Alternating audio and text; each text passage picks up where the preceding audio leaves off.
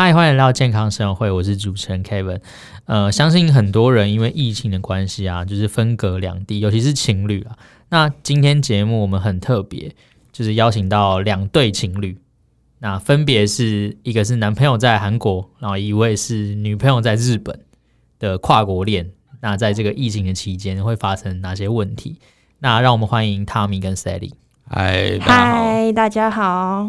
诶，那我想先问一下 Sally。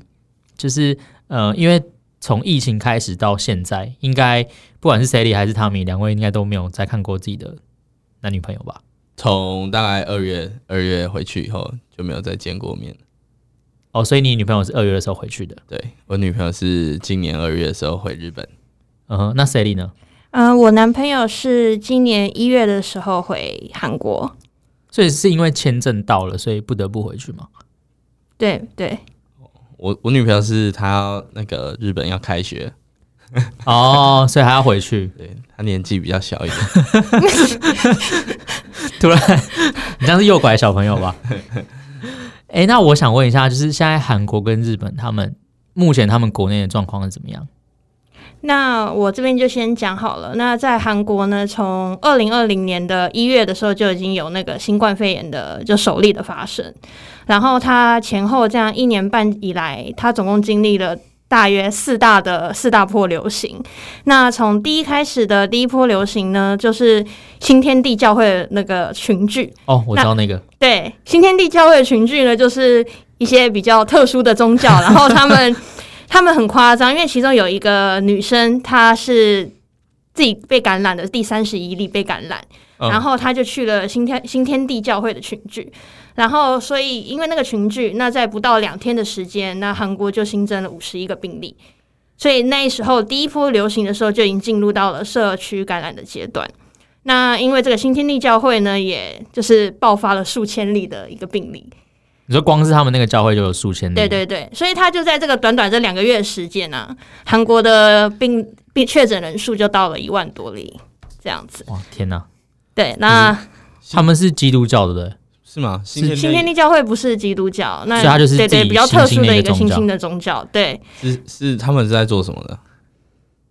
就是新天地教会，他应该也不知道，他就是特殊特殊的一个宗教群聚所感染的，哦、对。那第二次的话是在二零二零年的八月，那他就是也是一样，他是在光化门聚集了一个中，也是聚集了关系，所以又爆发了疫情。一样是新天地教会吗？还是不是不是，就只是就是在光化门前面做聚会这样子。哦，对，这就是第一二段阶段的疫情是在二零二零年去年的时候。嗯，所以疫情的话就是直接来到升温阶段，所以就是有到第三阶段的状况。嗯、对。所以他们现在是第三阶段。现在的话，因为第三波跟第四波就是不是以特殊聚这种宗教的聚会为主，因为已经被限制了嘛，所以他们主要是在公共场所，比如说那种大众浴啊、浴池啊，或者是健身房啊，或是一些网咖哦，所以他们造成的这些场所都没有关闭哦。就那是没有，因为他们现在是不是说关闭？他们是禁止餐厅啊、咖啡厅是到营业到晚上十点。哦，对对对对对，所以他们不是说呃不能营业，他们是说只能营业到一个限制的时间。目前现在是这样，日本是到晚上八点，所以他们白天都还是可以内用或什么的，是，是。然后晚上八点后就都关门了，所以就是这样，其实减少蛮多人流的，因为包含打工啊什么，他们晚上其实他们以前的聚会都是打工完然后去酒吧喝酒什么的，但是只要一打工完八点结束，所有店都关了。所以年轻人应该基本上都待在家哦，就有点像变相限制他们出门这样。对，但其但其实应该也有蛮多人就是说，其实没用的，因为在第三波跟第四波的流行，他们是主要是在公共区域被感染的。嗯、那在公共区域被感染，其实不会因为时间被限制了，然后那个病毒就会被限制住。嗯，只是会减少。在其他就是减少人流动的那个时间而已。嗯，所以现在日本疫苗已经开始施打了嘛？日本跟韩国、欸。据我所知，日本他那时候是跟我说，他奶奶是八十岁，然后到今年七月多才会开始打。哦，所以日本那么晚打？对，日本的包含他们全家人都还没有任何人打，而且他爸爸算是军人，所以应该在分类的优先顺序上应该算还算比较前面的，跟一般士兵比起来。嗯嗯，那韩国呢？韩国已经开始打了吗？对，那韩国他们现在其实速度蛮快的，因为他们现在的阶段就是已经来到了稳定增长期这种时候，就是大概每天新增个三百到六百个人，已经是习以为常的事情了。嗯、那疫苗的部分呢，在韩国我最新看到的资料是，已经有一千三百万人，他们已经接种了第一剂的疫苗，所以等于大概每在韩国每四个人就有一个人已经接种疫苗。第一剂疫苗了，哇！那其实韩国蛮快的。哎，你男朋友有打疫苗了？他要到九月，他被分配到九月。月对，应该年轻人都会比较晚打，因为这一波疫情看起来是老年人死伤比较惨重。他们说他们很可怜，他们就是之前遇到 SARS，之前遇到 SARS，然后现在遇到就是 SARS 死亡率最高的不是中年吗？我记得四五十岁的。然后过十年后，他们又对啊，他们那个时候好像是没有杀杀人那时候是三四十岁，是壮年、青壮年、青壮年时候。然后现在新冠肺炎是五六十，就是他们刚好老了，就是他们是命运多舛的一代啊。哎，那我想问两位，就是不管是你们的男朋友，或是那个那个 Tommy 的女朋友，他们现在在呃居家生活的状况是怎样？他们有办法就是上班吗？还是他们也是在家工作？呃，我女朋友是就还是学生嘛，所以基本上她打工就受到很多影响，因为八点后就不需要人了，所以店家通常都会选择就是聘用正职的人士啊，打工的话就基本上算是一个月可能顶多剩下一两天，嗯，所以就得自己去找办法赚钱。会有这样子过。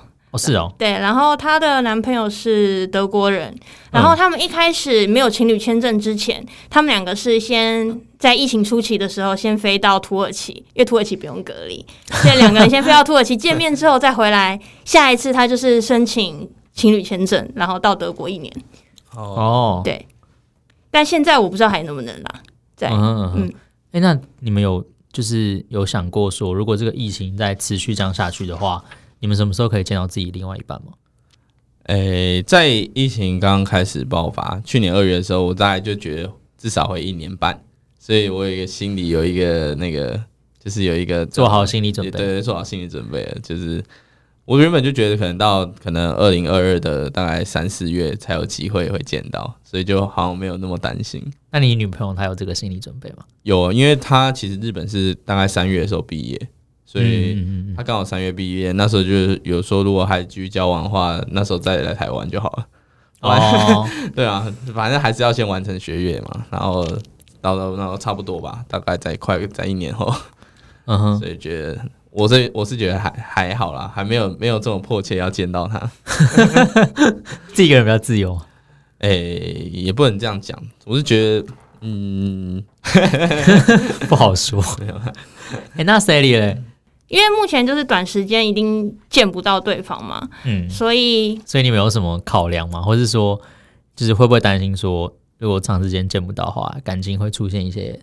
这一定会的、啊，就是呃，一开始一定会是说，哦，不能接受彼此都不在身边，或者是说两个人的生活圈不一样，所以互相理解的程度比较少。所以我那时候其实也做了蛮多功课的，就大家都说要相信啊，相信彼此啊，常常聊天啊，等等等等。但我觉得好像。主要是理解这个疫情是不会不不能改变的，嗯，对。所以说，呃，你那时候就读了很多，就是关于远距离恋爱，然后不能见面这个。对啊，对啊，嗯哼，就是就就是多看一下其他人也是一样辛苦的状态下，就不会觉得自己是最辛苦的。哎，那还有什么建议吗？就是对于这种远距离恋爱，然后又没有办法。呃，短时间内没有办法在一个地方见面，就可能没有办法说，比如说，呃，因为我知道有些远距离恋爱，他们可能是每三个月会见一次面，或是每个月他们会飞过去找对方一次这样子。那在这样完全没有办法接触的状况之下，有什么就是小撇步，或者说你们平常都是怎么维维系感情的？我我个人是觉得，可能心态上稍微有点转变就会好一点。嗯，就像是我那时候想说，如果说我今天跟他结婚了。然后我老婆要出差一个月，呃，一年去外国，我觉得没什么。但为什么就好像女朋友要去回去念书一年，我就觉得啊，完蛋了，或者可能会分手或什么。嗯，所以好像我觉得那个差别可能就是在，因为结婚后有某程度上的可能就更相信对方或怎样才会走到婚姻。嗯，所以我觉得这两个最大差别就可能就是我还不够信任他，我觉得他回去就会怎么样。所以心态转变后，我们有一个共同目标，可能就是明年四月读完书来台湾读研究所后可以结婚或怎么样。当我们两个有一个共同目标后，就不会觉得这一段时间是在等待。就觉得我们好像正在往一个共同的目标前进，嗯哼，又不会觉得是停滞的感觉，那这感情就感觉没有那么的危机。哎、欸，我觉得这个这个方法很好、欸，哎，嗯，就是我觉得那时候想一想，就觉得说，像很多人夫妻可能结婚后也常常会外派啊，或什么，也不会因为这样就离婚了，可能真的很久后会出一些事情。嗯、但是我觉得一一年半年就撑不过去的话，可能也算是一个筛选吧。如果这样就撑不过去了，就表示不适合，也不是也不是这么适合继续一辈子的关系，对啊。所以反正现在大家都还有自己事情要忙，就没有这么的觉得好像就快要撑不住或怎么样。嗯，对。我觉得 Tommy 讲的很好，所以你把我讲完嘞，这样。因为现在当下是没有办法改变这个大现况，所以就是比起。那么担心未来会怎么样？那还不如就是先把握好每一次，就是每一次可以聊天的时刻。那下一次见面的时候就会更加珍惜。嗯，所以你们会用一些就是视讯软体跟对方见面吗？比如说，因为我知道很多情侣，呃，远距离恋爱，他们都会比如说开了视讯，然后两个人一起看一部剧，或者是两个人一起玩游戏之类的。哦、你们有这样吗？诶、欸，会啊，但是因为。一起看一部剧会有一个很困难的问题是，像我们现在看剧很多都是用 Netflix 嘛，但 Netflix 在台湾区跟日本区，它的片源是不一样的。哦，所以假如说我今天看到我想要看什么《镜子森林》或者什么，我觉得诶，在台湾最近蛮流行的，但是跟他说有没有，他基本上都找不到。那通常会找到的就是美国的卡通，像辛普森啊或者什么，所以基本上防疫时间我们都在看一些卡通。就感觉自己越看戏，字年龄越低，都是看到六七岁的卡通。这种就是 Netflix 自自制节目哦。跟大家讲，如果说各国都要有的，就是那个影集上有一个 N，就是 Netflix 自制或者委外制作的那种，它就是几乎每一国的平台的资源都会相同。嗯、uh-huh.，对，如果语言不同也可以一起看，因为它会有自己的字幕。所以你们现在都是就是一起看 Netflix。对对对，就是基本上一起看 Netflix，不然就是没事的时候就自己做事情，然后把像那个遗像那样 放一个视讯在前面，对对对，然后睡觉的时候，有时候睡觉的时候，可能我觉得最寂寞的时候，有时候就是其实我觉得嗯，会想到对方的时候，都是自己太闲的时候，就像可能可能睡觉前啊，或者是假日，像现在隔离都没有出门，就会就会觉得特别想念，但真的忙起来的话还好，所以。我觉得最好的方法不是一直想怎么跟他相处，因为没没什么办法改变，所以应该是多想一点自己一个人的时候可以做什么事情。像我现在就找到生活的重心，嗯、我每天放假就打十几个小时，然后就直接完全完。你这个怎么听起来好像不是很好？我男朋友也是。对对对，这是因为没我我的想法，可能男生想法会这样，就觉得现在也没什么办法改变。那我每天一直打给你一个小时、两个小时，是说哦我爱你，你好可爱哦，你是最可爱的。我觉得。太没有意义了，我不如赶快多打点喽。时间很快要过，原本一天 我我讲两个小时我爱你，我觉得过了十二个小时，我受不了。但我打十二个小时的时候，我可能只觉得过了两个小时。那这样子，我们一年半的时间就很快缩短，是以另外一个讲情话六倍速度进展。那这样我们变相的，我们就是很快就可以见面了。但他那边就会比较受不了啊，因为以前我还就是以前我一阵子没有玩游戏了，然后。就是每天都会一直腻着他，跟他讲话，但其实真的讲三个月后，没有一起生活，真的不知道他在讲什么。因为他的生活相对也变很单纯，因为疫情嘛，没有什么出去玩或什么。嗯，那我我我更就是更这样，就因为上班就是上班回家，上班回家，那反而更没有什么好分享的。所以后来我觉得可能要找一些自己的兴趣啊，但是另外一半也要，就还是要适时的陪他。所以我可能就会变成打喽。左边手机跟队友开语音，然后右边放一个我的那个 大自拍的那个那个视讯给他看，这样子。对对对，哦，嗯，所以等于是他有点类似像他，你一边跟他聊天，然后你一边玩游戏。对对对，但是我觉得就是纯聊，因为可能面对面的时候纯聊天，我觉得还 OK。但是视讯的话，真的，哦，我觉得有一件事情就是非常让我惊讶的，就是原来日本的网络这么烂。日本网络很烂，日本网我以为我以为日本是一个很先进的国家，日本网络烂到是就是我看 Netflix 或者是用 Zoom 什么，它的网络就是我没有办法想象为什么日本的网络可以这么烂，就是感觉可能比大陆还烂。他们好像基地台没有很多，他们有很多都是用那个 PHS，就是短波那个连线的。还有我女朋友她是住日本乡下，住东北。哦，对啊，那可能、就是、那可能就是这样。对啊，对啊，对啊。就是我觉得，如果远距离要维持好，就可能网络要很好。对，第一网络要好。我觉得最常吵架的点都是网络，因为有时候真的讲的话就很烦，讲一句话一直听不到，一直听不到，讲了四次、五次、六次，他还是听不到，然后就说：“哈，你刚才说什么？”然后或者是因为有时候可能我们在同一个空间相处习惯了，我可能就是去上个厕所，我不会跟另外一半讲。嗯，但如果你今天是用视讯，就会很好笑，就是你放着，然后那个人就不见了，然后你就讲了大概五分钟，然后说：“哎、欸、哎，你你去哪里了？”然后他因为他可能放着，他也没挂掉，但是因为你不会就是小到上厕所都会一直报备，所以我去上厕所嘛，就常常会因为这样就会觉得有些有时候就有点不爽，就是。会变成，我就会跟他说啊，你上厕所你不能先讲一下嘛？然后他就会说啊，为什么连这种事情都要讲？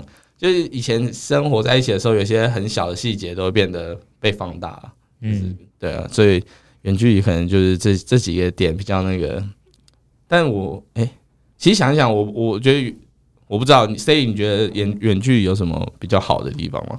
远距离比较好的、哦，嗯，因为目前我想到的都是缺点。我我是觉得建议不要远距离就不要远距离，太远了。没有，但我觉得如果是远距离，但是每两个人都有共同的目标的话，那我觉得远距离是 OK，是可行的，因为你知道终就是你要达成的那个地方在哪，就是在这个路上，你终究还是会就是跟他会合，就是因为你两个人都有共同的目标，或者是我觉得，而且自己的时间比较多了之后，就会发现其实你。个人个人的一些嗯兴趣啊，跟生活，其实之前有男男朋友在旁边的时候，我都不会去在意。嗯、那是对，那是远距离之后才发现说，哦，这些地方是需要做更改的。我觉得远距离是一个很奇妙的关系，就是呃，我以前我我我我我很难有忍受有空窗期的时候，就是我一没有女朋友，我就会觉得我需要有人陪，我就想要 交下一个女朋友。嗯，但现在其实。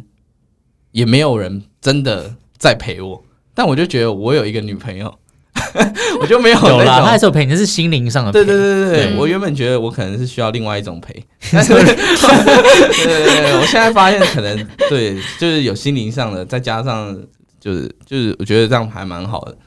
可能远距的时候可以，我觉得好处可能是可以，就是再更看清楚自己一点，更再更认识自己一点，然后再更认识他到底我需不需要。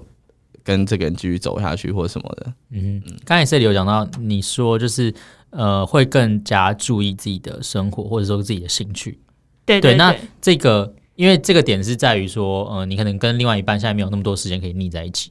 那将来如果你们又再次就是见面，然后再次生活在一起之后，那你觉得这个会有变化吗？就是比如说你在这边，你可能有一个你自己的兴趣，或者说你已经习惯了，呃，没有他一直在旁边，然后你有时间做自己的事。那如果现在又回到之前的生活，会觉得不适应吗？或者说会会有什么改变？我觉得本来就是感情就是一加一大于二啊。不，嗯、呃，我觉得如果增进自己的话，你是一直会就大于三大于四之类的。所以我觉得即使相遇的话，我觉得变好是好的啊。如果当然是变不好的话，嗯、那再次相遇，那可能就没有什么太大的意义。嗯嗯嗯，对对对，那因为我们两个现在的相处模式的话，一开始我们也是希望就是每天视讯，然后花很多时间。那之后也是调，就是也是这样一步一步的去调整，然后去，嗯、呃，去互相听对方的，就是一些可能需求啊，或者什么样子的。那因为我比较幸运的是，因为我男朋友也是对台湾跟中文非常有关心，所以我们可能话题就是一直会围绕在很多的，就是韩国啊、台湾啊、中文啊。什么的，所以我就觉得话题是一直都有，只是两方现在就是因为有不同的嗯生活要过，嗯，对。那我有点好奇，像像韩国人跟台湾男生的区别是什么？就是交往 肢体外化。对对对，我们男台湾男生的区别就是他们真的像韩剧那样谈恋爱吗？呃，当然，韩剧一样谈恋爱。对，就是因为他们受到一些文化的熏陶嘛，然后耳濡目染下，他可能就哎，韩剧的谈恋爱是怎样？对啊，我觉得我不知道每个人，我我不知道每个人定义又不太一样。每天你去停车场后车厢打开，就有气球跑出来啊，不然就 类似这种 比较浪漫的。啊，会啊，就是会突然就会送花，就是没有什么日子，然后就会送花。对对对。所以 Kevin，你有送过花？或是？我只有那种，就是我没有送过花，我的毕业典礼或者对啊，大家都因为可能台湾男生会觉得送花这件事是蛮浪费钱的，而且它很快就谢掉，在台湾也不容易买到。哦，对，所以，所以大家觉得有点懒。但是 韩国人就是可能在韩国的话，街上也有那种卖花的那个自动贩卖机，就是随手可得的东西。哦、所以，所以女生真的很喜欢拿到花吗？不喜欢花的女生有谁呢？我不知道，对花过敏吧？对花过敏。嗯但是现在就是因为现在就是远距离嘛，那要怎么制造惊喜的话，我觉得可能就是在特殊日子的时候，他会也会自己准备什么小蛋糕啊，或者是自己也会准备玫瑰花花买了，然后给我看，然后就放在家里。我提供大家远距离恋爱可以有一个很厉害的惊喜，什么惊喜？就是你用 Uber Eats，它可以。订到对方的家里，就算我在台湾，我也可以订到他日本家。真的假的？真的，韩国不行，韩国不行，日本可以诶，我有试过，因为因为那时候就是他那时候等于说他现在毕业季，他在那个实习，就是面试一些实习啊，台湾工作机会，他要像应征 Dcard 的工作，然后他都失败了，然后那时候他就很难过，他回来就开始哭，然后他就不见了，通常他就直接不见，我很不爽，就是他至少跟我讲他去哪里。然后后来我反正我就知道他一定是在哭在睡觉，不想要联络人。然后我就用 Uber E 订的那个两杯台湾的珍珠奶茶跟卤肉饭，然后寄到他们家，然后再叫那个店员帮我写说哦，不要不要难过这样，然后再打给他说，哎、嗯，你去看人家门口有什么，然后就就就是可以给一些远距离的小惊喜啊。但是、欸、这还蛮厉害的，那两杯奶茶加卤肉饭，好像我记得快要四千块。台币吗？日币四千块日币，哦，所以大概一千多台币，一千多台币超贵。哎，欸，我有听说 Uber E 在那个不同国家的运费不一样，好像主要是珍珠奶茶，一杯就一千五，这也不是运费，这个 主要是那杯珍珠奶茶。这个我可以分享，就他就是回疫情，就是疫情的关系啊，他生日我没有办法。就是陪伴他，所以我呢那时候也是试了各种就是韩国的外送平台。那因为我没有手机，也没有韩国的信用卡，所以完全都没有办法就是被通过那一道坎。所以我就打给我的韩国另外一个韩国女生朋友，就叫她帮我下订蛋糕，然后是那种三亿冰淇淋的冰淇淋蛋糕送进去她家。然后但是呢，我光那个转账给我朋友的那个手续费就四百块。哦，那我还可以再分享一个。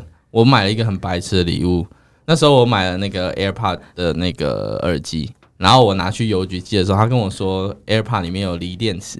不能寄去国外。哦，对啊，对啊，然后后所以后来我就要找那个 DHL 那种，就是有私人自己飞机的，对对对对，所以那时候 AirPod 我买原厂已经被贵了一次，然后又寄了运费，然后寄过去又被他抽税，所以那个 AirPod 花了快一万块台币 才寄到他手上，不能订日本店，然后可以直接从日本店，所以我就是要建议大家 送礼物不用不用要改变一下，因为以前在住在一起的时候就会觉得说，哎，看到这个然后买给他当惊喜，但买下去以后才发现，哎。要怎么弄过去是一件非常非常麻烦的事情。嗯嗯嗯，这可能是就是跨国恋才会有的问题。对对对对，以前不会有这种什么买个东西运费还要三两三千啊，然后什么对，就会有很多很有趣的事情啊。但是我觉得现在就是像一种在修炼的感觉，这已经没有什么能比这再更糟了。修炼爱，个修炼爱 爱情，修炼爱情，修炼爱情，这都能挺过去。我觉得这个就有点这感情会更坚固吧。嗯哼，好啦，希望台湾的疫情可以早点过。我们现在也到了大家已经开始轮流试打疫苗的时候了。嗯，对，虽然不知道疫苗到最后我们到底能够拿到多少，有没有办有没有办法全部人都打？嗯，但至至少是往好的方向。相信因为日日本现在也他也开始打了嘛，嗯，就是陆陆续续对，对，然后韩国现在已经打蛮多了，对，所以就是修炼爱情。可能不用再修那么久，对啊。那我们今天谢谢两位的分享，我们节目大概就到这边。好，好，拜拜，谢谢，拜拜。拜拜。